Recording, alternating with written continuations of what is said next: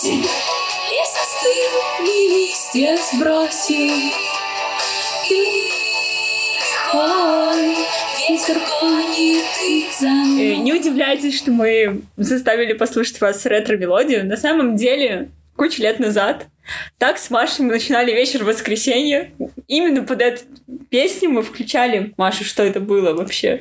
Проигрыватель, магнитофон? Ну, это был такой про- CD-проигрыватель, Да. где нужно было нажимать кнопочки для того, чтобы там переключалось. Один, два.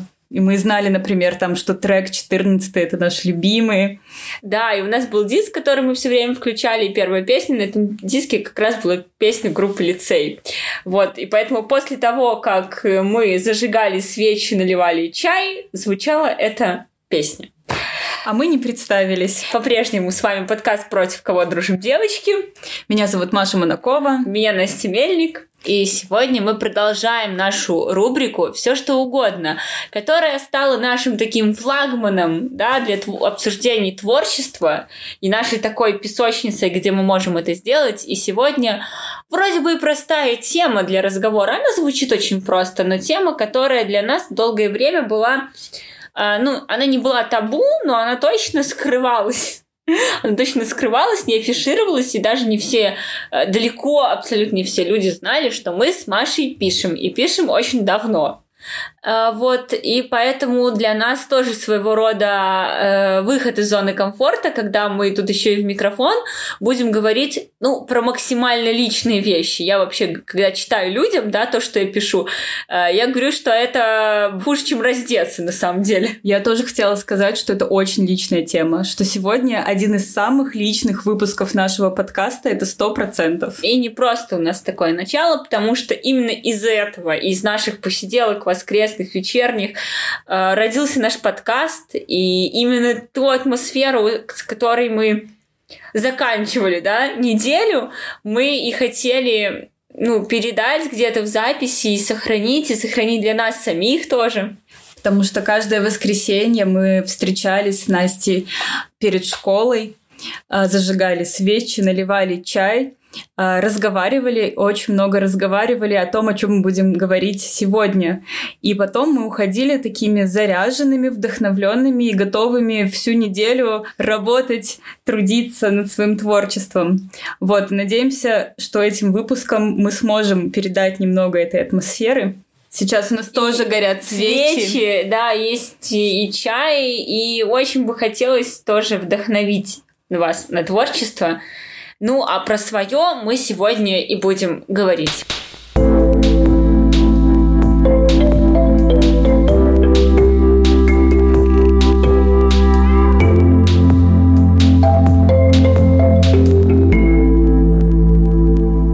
Мы уже достаточно давно задумали записывать этот эпизод. Э, наконец-то сделать камин-аут, как модно сейчас говорить. Это раскрыться. точно, это реально так. Вот. И меня смущал такой момент, что вроде как у нас нет ни одной изданной книги, ну даже не вроде как, а точно, и даже на просторах интернета наше творчество не найти.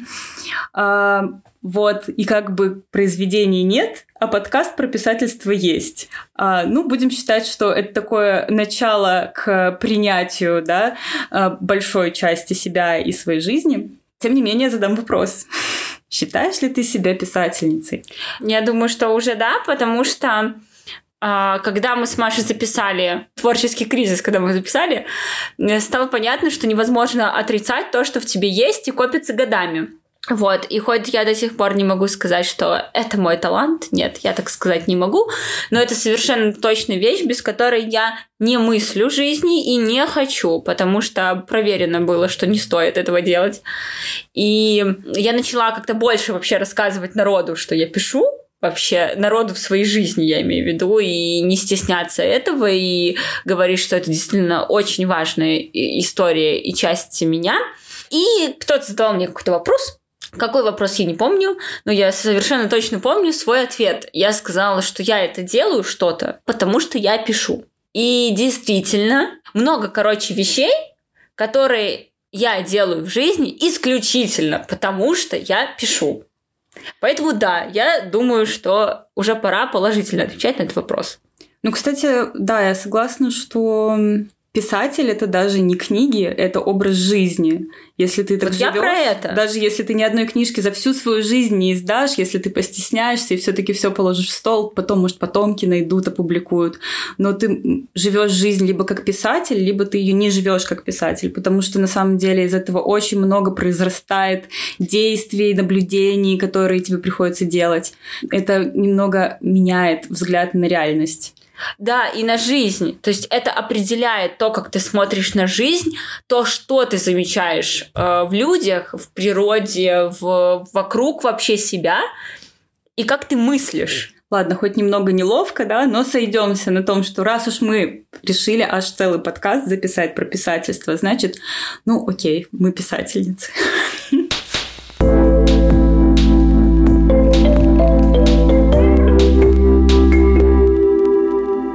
Начали мы с Машей писать очень рано. Где- Мне кажется, где-то лет 8 или 9. И как-то оно само понеслось. Окей, почему мы пишем, Настя? Ох, вопрос хороший. Как бы знать ответ на него?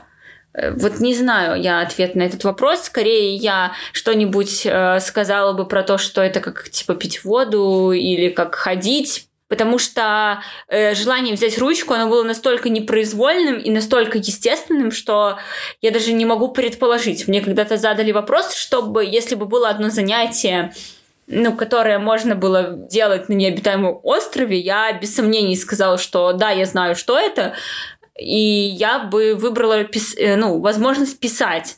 А почему пишешь ты? Окей, хорошо. И мне кажется, я не раз еще буду возвращаться к этой теме, да, того, что Ну у почему, меня зачем, что есть книга, которую я А. пишу уже лет 15. Не смейтесь, друзья, мне не 60 лет. То, что у меня есть, знаешь, там 15 лет я пишу. Ну так вот. И мне просто интересно на фоне одного и того же материала смотреть, как менялись мои мотивы а, что-то писать. Ну, я, как и Настя, пишу очень давно. Мне кажется, мы, кстати, вдохновляли друг друга это делать. Но, в общем-то, у меня мотивы менялись в зависимости от возраста и событий в моей жизни, потому что если говорить э, про 15 лет назад, это значит, что мне было э, лет 13, да, у меня только там, ну, окей, 15 лет назад, это сколько? Боже, Ну, это не важно, это не важно. Вот. Ну, предположим, мне сейчас 26, если что, чтобы вы там не, не, не высчитывали. Так вот, если брать, короче, начало подросткового Вот периода, так. да, и вот то, как я начинала писать, то я начинала, а, потому что мне в жизни не хватало а, того, чего мне уже хотелось, мне хотелось взрослой э, жизни, мне хотелось первой любви, а, тусовок, но я понимала, что я объективно еще как бы не доросла, то есть мозгами, да. ну, событиями как бы- в жизни. а событиями в жизни меня была школа-дом, школа-дом. Потом в моей жизни появились все эти прекрасные события, и моя э, книга превратилась в рефлексию, превратилась в способ пережить там страдания по первой любви, в способ э, как-то запечатлеть все, что да, происходит, но потом это ушло в личный дневник, а с книжкой я как раз притормозила. Вот, и только сейчас я вернулась к этой книге, я пыталась к ней вернуться много раз, и только два года назад я смогла к ней окончательно вернуться, интуитивно ее начать писать, и вот только сейчас я пришла к тому, что это уже какой-то пережитый опыт, которым мне хочется поделиться. И это, могу сказать, качественно отличается от попытки просто задокументировать события. А, Я не думаю, что у меня моя мотивация писать как-то менялась. Думаю, нет и изначально. Это была скорее возможность оставить на бумаге в каком-либо виде то, что я видела в жизни. Потому что я очень люблю людей, вокруг меня всегда было там много друзей, я, в принципе, очень люблю разговаривать с людьми, там, долго, вот, вникать там в ход их мыслей, понимать, как они думают. И если это никуда не трансформировать, то, мне кажется, можно, можно просто тупо не вынести даже эмоционально вот это все. И для меня писательство всегда было своего рода эмоциональная разрядка от восприятия этого мира. Ну, не знаю, насколько понятно я это сказала. Но, короче, это как-то так. Потому что когда ты сочувствуешь, сопереживаешь человеку, ты как бы это пропускаешь через себя. И вот э, можно. Либо, ну, опять же, да, ну, на будущее тоже, мне кажется, очень много вещей я перешла в писательстве раньше, чем они случились. То есть это было своего рода взросление тоже. То есть такой опыт, где ты себя готовишь. Вот да. что-то такое, понимаешь? Это же все равно было. Поэтому очень даже вот сам момент творчества, он очень всегда такой таинственный. Я вообще вспоминаю в связи с этим всегда историю. Я не знаю, миф это или правда, что когда Горький писал э, то ли какой-то рассказ, то ли повесть, ну, в общем, какой-то эпизод описывал, когда главному герою прижигают кожу утюгом, что он потерял сознание и проснулся с ожогом. Ну, наверняка это какое-то преувеличение, но когда ты пишешь, ты действительно переживаешь события, которые там происходят, и вот если тебе их как-то не хватает, и, ну, короче, какой-то дополнительный жизненный опыт. Это очень хороший жизненный опыт и очень большой. И здесь еще хочется э, к теме обратиться того, насколько мы э, с Настей разные люди, хотя вам может так не казаться. По нашему подкасту, может быть, нет, но вообще... Ну, знаешь, если так смотреть просто внешне, да, вот мы вместе записываем подкаст, мы лучшие подруги, мы обе пишем, и может показаться, что мы такие очень похожие. Но даже когда мы говорим о мотивах того, как мы пишем, то есть вот Настя черпает, например, э, больше извне, да, и, и трансформирует да. это в своих своих рассказах там или так в и повести. есть, так и есть абсолютно. А я скорее черпаю наоборот как-то изнутри, вдохновляюсь своими эмоциями. Э, но даже эмоциональное наше, короче, даже не эмоциональное, а чувственное и логическое содержание, ведь когда ты пишешь в литературе, да, у тебя все равно есть логика, которая, на которой построен твой сюжет, и чувственная составляющая, как бы, когда ты пытаешься это все передать. Так вот, я иду всегда от логической составляющей, от сюжетной линии. То есть для меня главное ее прописать, и я потом ее почувствую и накручу, короче, на все эти диалоги, все, что мне надо. Маша делает совершенно по-другому. Да, я сначала, наоборот, э, вот какую-то ощущаю эмоцию, э, ощущаю атмосферу, которую я хочу передать, и потом ее воплощаю, и уже потом я понимаю, что да, нужно придумать сюжет, да, нужно... И логически это выстроить там. Определиться с характерами, ну, определиться, в общем, во всем. Но мне нравится еще очень момент того, что ты можешь придумать абсолютно э, любой мир, в котором, не знаю, Берлин, Минск и Санкт-Петербург объединятся в один город, например. Потому что, ну, блин, в нашем же воображении это где-то так и происходит. Знаешь, ты вот ну, проживаешь какой-то опыт с разными людьми в, раз, в разных городах, да. но в твоей голове это одно место. Ну да, это твоя голова, конечно. Да, твоя да. память уже, это как, как мы помним. Твое личное пространство внутреннее, которое да. не разделено никакими границами, там, временем и так далее. Но мы вот э, сейчас э, говорили, что если вы хотите посмотреть, насколько насколько мы разные, то просто почитайте наши постики на личных страницах в Инстаграме, когда мы описываем эпизоды нашего подкаста. Юг и север.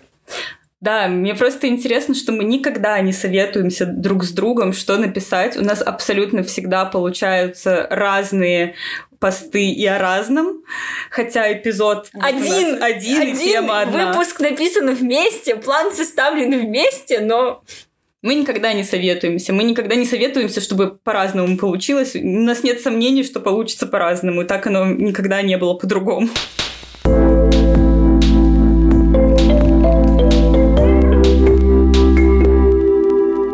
А, два года назад я получила очень хороший вопрос. Еще тогда ничего не предвещало, что мы с Машей будем вести подкаст но он мне очень понравился, потому что мне понравилась идея прорефлексировать и немножко проанализировать даже сам процесс писательства и как он происходит. А, сам вопрос я не помню, но я очень хорошо помню ответ. То есть смысл был такой, что мне нужно для того, чтобы писать. И если какая-то, ну, условно, формула. Формула действительно есть, я очень быстро ее написала. Для меня это режим, а, и дальше написала, ну, плюс Маша, и, имея в виду, да. Меня. Э, да.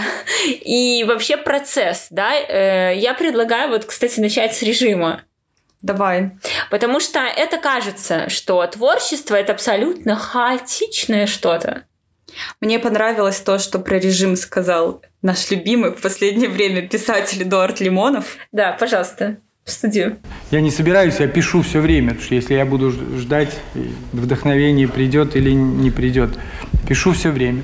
Почти каждый день. вдохновения, да? А? Вы не сторонник вдохновения. Но вдохновение это для поэтов хорошо, а прозаик это э, профессия тяжелая, как столевар, как металлург. Это надо каждый день свой этот самый отрабатывать. И я не шучу, это действительно тяжелая профессия, очень противная. Это надо э, э работать, это часто не хочется, никого над тобой нет над кнутом, надо, надо, надо, надо. Это все э, многих... А вы сначала пишете от руки или сразу же машинописные?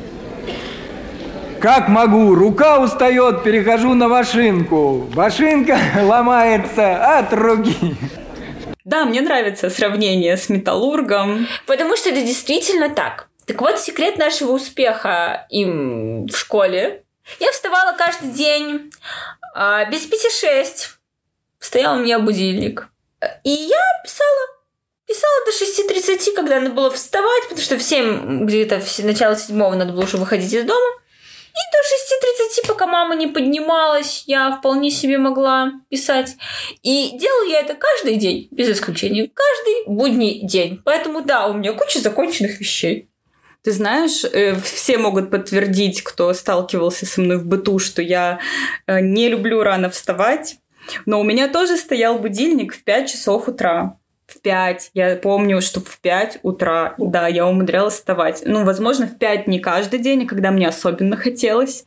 Но э, в этом как бы кроется ответ что когда ты начинаешь писать каждый день, у тебя действительно появляется вдохновение для того, чтобы вот встать, например, в 5 часов. Или чтобы делать это каждый день. И не просто так Антон Павлович Чехов каждый день писал по 4 часа, потому что э, реально вдохновение приходит во время работы. Когда ты пропускаешь какое-то время, тебе потом очень сложно возвращаться, заново в это все погружаться. И поэтому, наверное, стало проще как-то говорить, что ты писатель, потому что когда у тебя куча другой работы, да, в школе так не кажется, что это прям какое-то так тяжело найти время. Сейчас действительно намного сложнее найти и время, и силы, чтобы это делать. Но когда ты его действительно находишь, ты понимаешь, что на серьезная эта вещь, блин. Хорошо, давай поговорим о том, почему мы нужны друг другу для того, чтобы писать.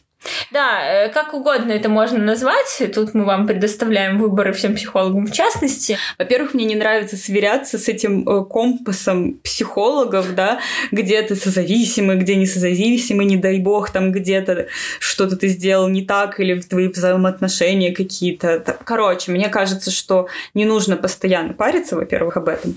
Во-вторых, э, в нашем случае это работает как вот стендаперы сейчас много рассказывают о том, как они проверяют шутки на холодную аудиторию.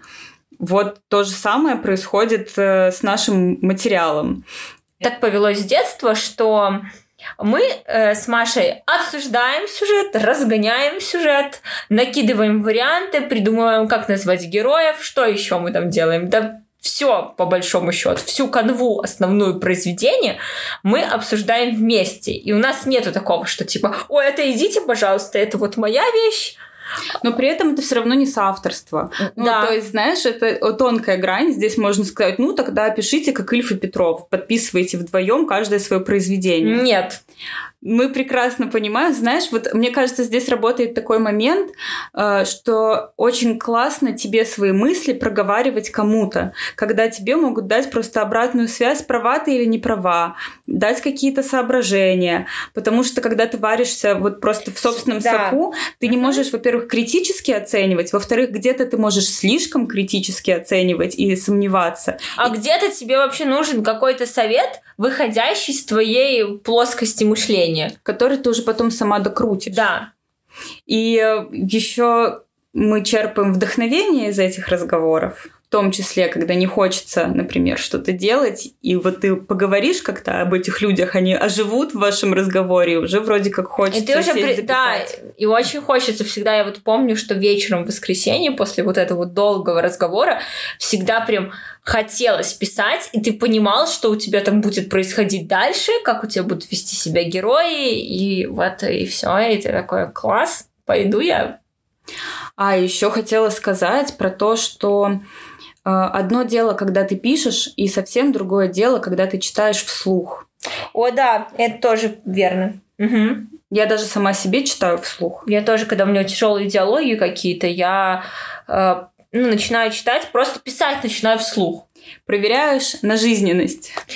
А, еще, кроме того, что мы Э, как-то проверяем друг на друге материал, мы иногда помогаем друг другу выйти из сложных каких-то либо ступоров, которые возникают, что ты сидишь, ты не понимаешь, ну почему вроде бы казалось простая сцена, все понятно с героями, с мотивами понятно, но что-то не так, прям не идет и все.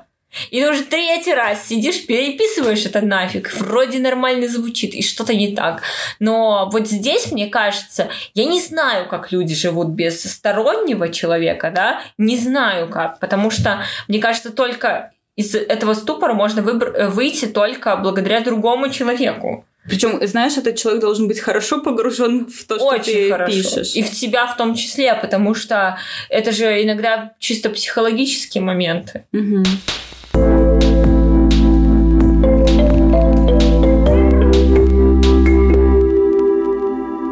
Хорошо, что еще э, вдохновляет нас писать, если уж говорить о вдохновении?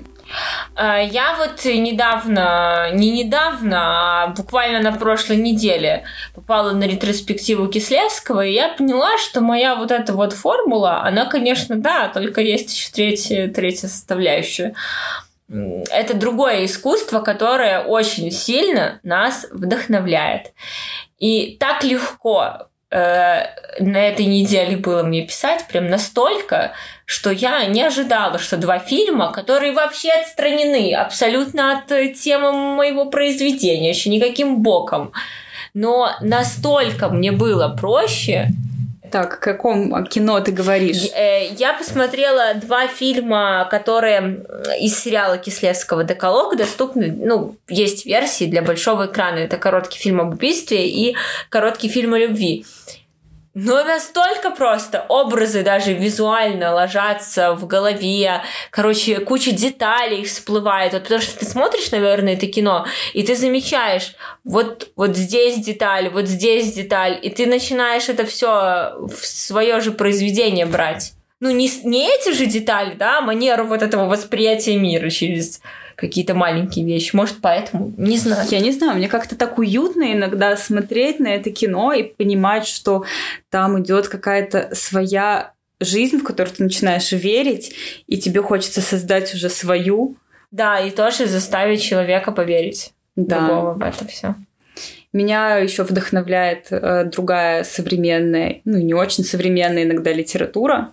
Меня вдохновляли в свое время вот Франсуаза Саган, несмотря на то, что я довольно мало читала. А, Анна Гавальда. Меня вдохновляет то, что вот человек так это увидел, и он это записывает, и он имеет право на свое восприятие, даже если кому-то это покажется легкомысленным, а, если кому-то это покажется недостаточно захватывающим, не по какой-то схеме голливудской написанным. Мне кажется, каждый имеет вот право на свое восприятие. знаешь, это добавляет уверенности, что вот я тоже могу вот писать, как э, я это себе представляю. И еще без чего невозможно писательство – это музыка. О, пожалуйста, я могу говорить вечно. Музыка. А, когда с самого вот такой юношеской поры всегда у меня был какой-то плейлист, куда я собирала музыку. Сейчас у меня с этим огромная проблема, прям настолько, что я уже устала от того, что это моя проблема я действительно, правда, устала, что я не могу собрать себе вот набор треков, которые сразу бы меня погрузили в атмосферу. Почему? Потому что у меня сейчас очень много героев, и они очень разные. Настолько тяжелого, ну вот, это настолько тяжелого романа, чтобы у тебя было до хрена этих персонажей, мне еще не было. Вот, поэтому я не могу собрать что-то типа единое, я страдаю от этого. Ну, на самом деле, что mm-hmm. нету вот такого вот, вот как лицей ты включаешь, и ты типа вот сразу понятно, что происходит. Тут всегда у меня был какой-то трек, он был один, он был первый в плейлисте, который меня сразу настраивал. Вот э, это была либо Алина Орлова, э, либо когда-то у меня был Дженни... Э, Дженни... Дженнис Джоплин? Не, не, нет. И Дженни Джоплин тоже была. Э, Аэро... Джефферсон Аэроплан. Да. Вот, вот у меня был их альбом какой-то, под который я писала какую-то свою повесть. Э, потом Земфира когда-то была, когда сто лет назад была даже Юлия Савичева.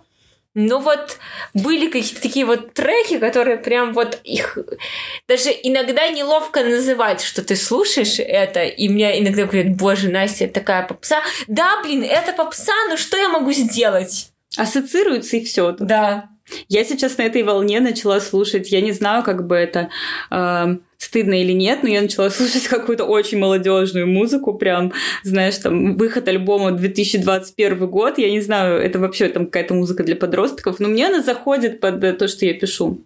Что касается музыки и писательства, здесь типа нету места предрассудкам, элитарности, массовости.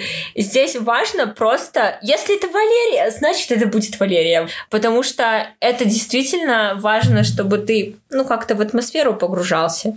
Да, чтобы это подходило твоим персонажам в том числе. А они разные, с разными вкусами. Угу. Мне, я вот слушаю Настю, мне прям захотелось составить для вас какой-нибудь плейлист. Самых дурацких песен, да? Или ну, что? разных, не знаю, может быть, самых знаковых песен. Для нас.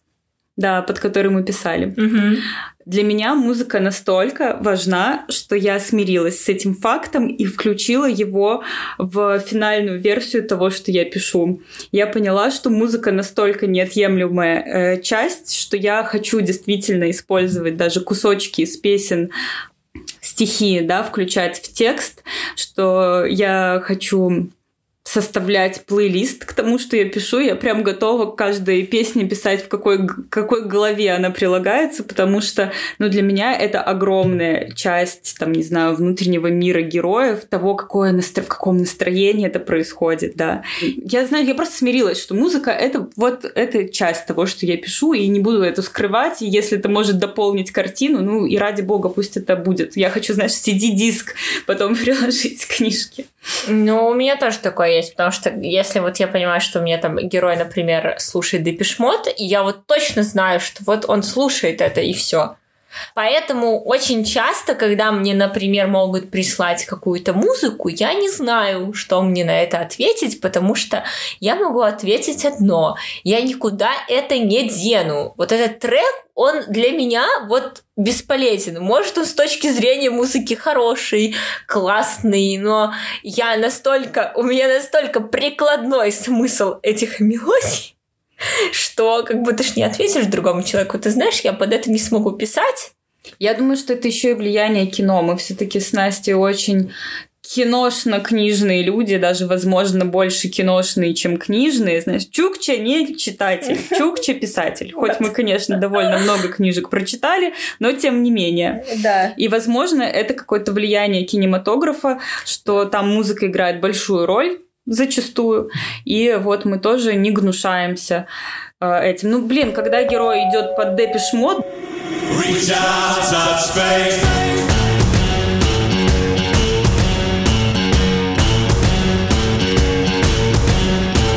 Да, это отличается, когда герой идет под Алабама Song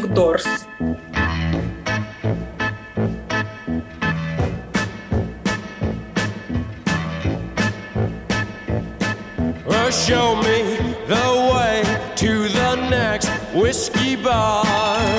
Ну, это это два, два разных настроения. Это и два разных человека. И две разные улицы. Да.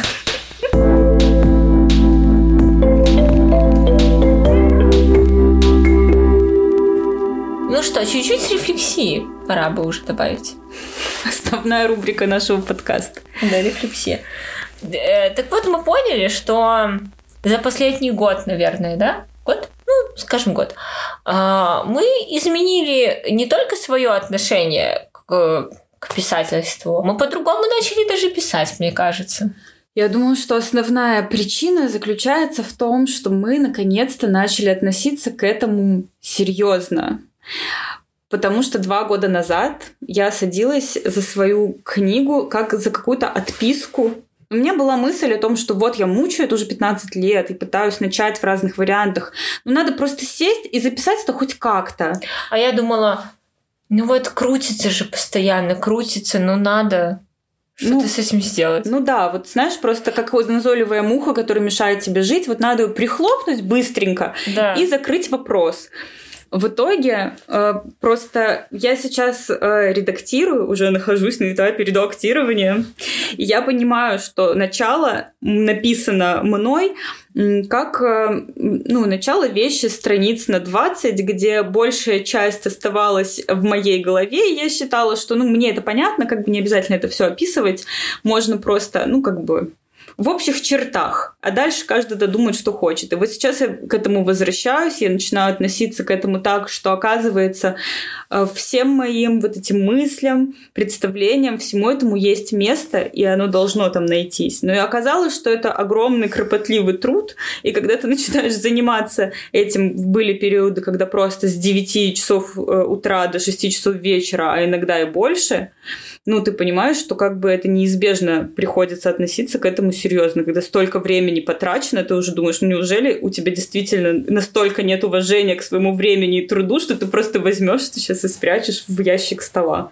А у меня вот вещь, которую я начала писать, она тоже, кстати, корни э, с двухлетней давности, когда я действительно начала думать, что про это можно что-то написать, и мне захотелось тоже импульсивное абсолютно желание – а потом оно было отложено, и я очень четко помню, что в декабре, получается, какого 19 года, у меня была жуткая мигрень три дня. Я теперь шучу, что я начала писать за мигрень свой роман. А, но это было так, потому что у меня была назойливая муха в виде сцены одной, и мне надо было это выплеснуть. Когда я наконец-то а, послала все нахрен, открыла э, бел... ну, вот документ. А что, все? Все свою работу. А, вот, потому что это, был, э, это, это была середина дня, когда мне было дофига работы, и я поняла, что, типа, это невыживаемо. Я поставила все, типа, на паузу, открыла, включила музыку себе в офисе, сидя в open space, вообще еще никто не был даже на удаленке, и начала писать.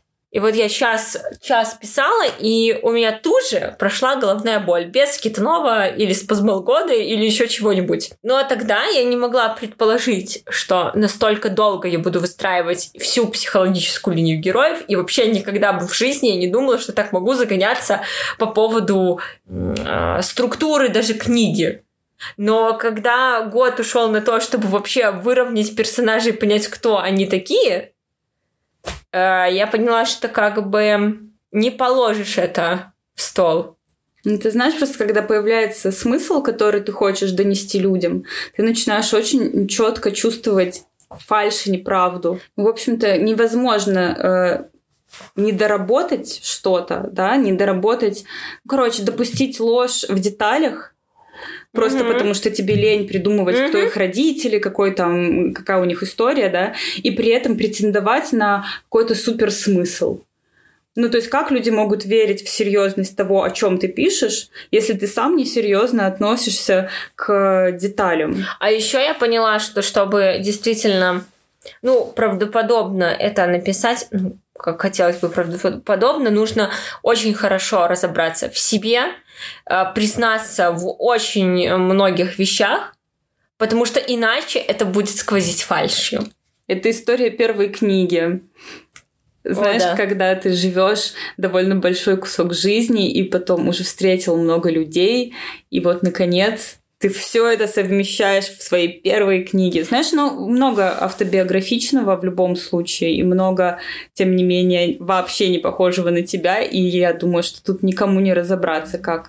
А мне кажется, что у меня сейчас вот э, в романе, который пишу, э, все вот мои дописанные повести, придуманные герои, да, блин, какие-нибудь клетчатые даже рубашки, вот это все, вот знаешь, у меня есть куча ассоциаций, которые наконец-то обретают свое место. Вот. Вот у меня тоже чувство.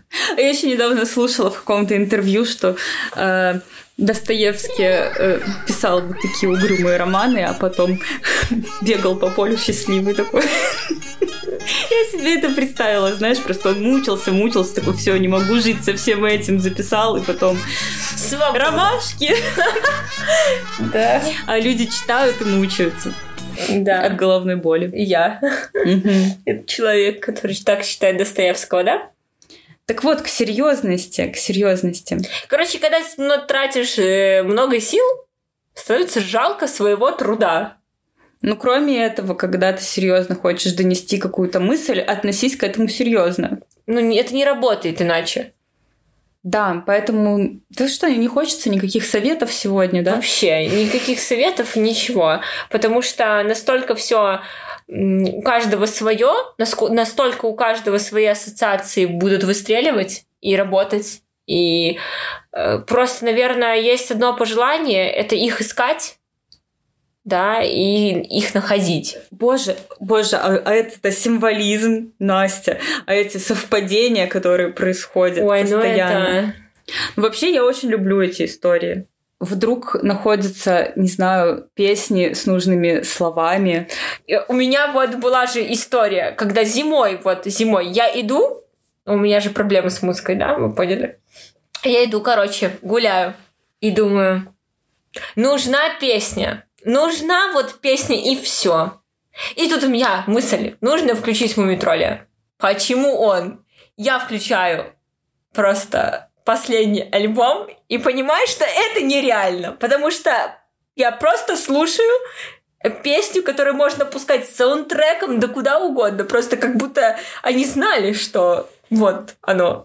Да, у меня история с тем, что главная героиня моего романа блондинка с каре, и у нее в комнате там ваза с полевыми цветами, да, и вдруг э, я нахожу песню, которую я хочу по настроению туда вставить, и понимаю, что в ней текст про распускающиеся цветы, и поет ее певица блондинка с каре, и я просто думаю, ну как? Причем, знаешь, до этого я хотела представить получше ее и просто искала разных девушек с такой прической, с таким цветом волос, и не сильно-то находила, потому что какое-то сочетание то ли не сильно популярное, то ли что. И вот эта вот певица, просто блондинка с каре. И потом еще мы пришли с Настей на вечеринку. Ага. И увидели, что там транслируется... Концерт показывали. Вот. И это, знаешь, как намек вернуться к тому, чтобы писать дальше. И такой, ага, кто-то следит за тобой сверху.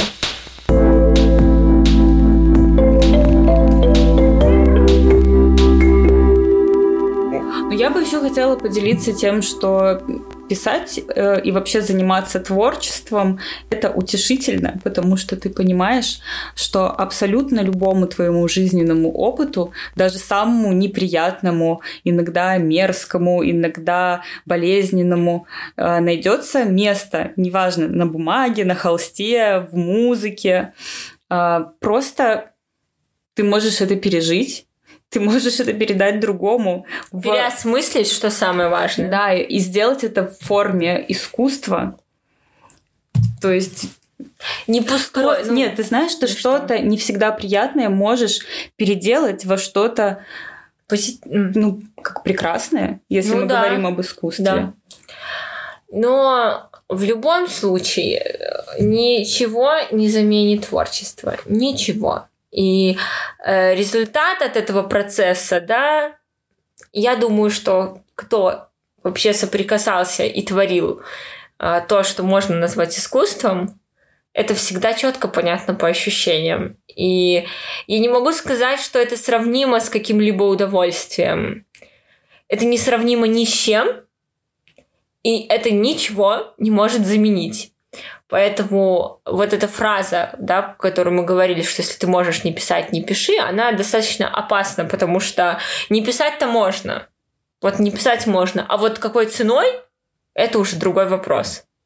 Потому что все равно вот этот это даже не червячок, это даже не знаю, с чем это можно сравнить, да. Ну, это, это вообще вообще разрушительная история. Когда ты не делаешь то, что должен, а у тебя есть потребность в этом, в этом процессе и в этом ощущении. Когда масштабы твоей личности несоизмеримы с занятиями, mm. которыми ты, да. извините за тавтологию, занимаешься. Извините, писательница еще не научилась подбирать синонимы. Вот, но мне нравится, да, на этой ноте, наверное, нам стоит закругляться. Поэтому творите. И помните, что с вами может произойти все, что угодно. угодно.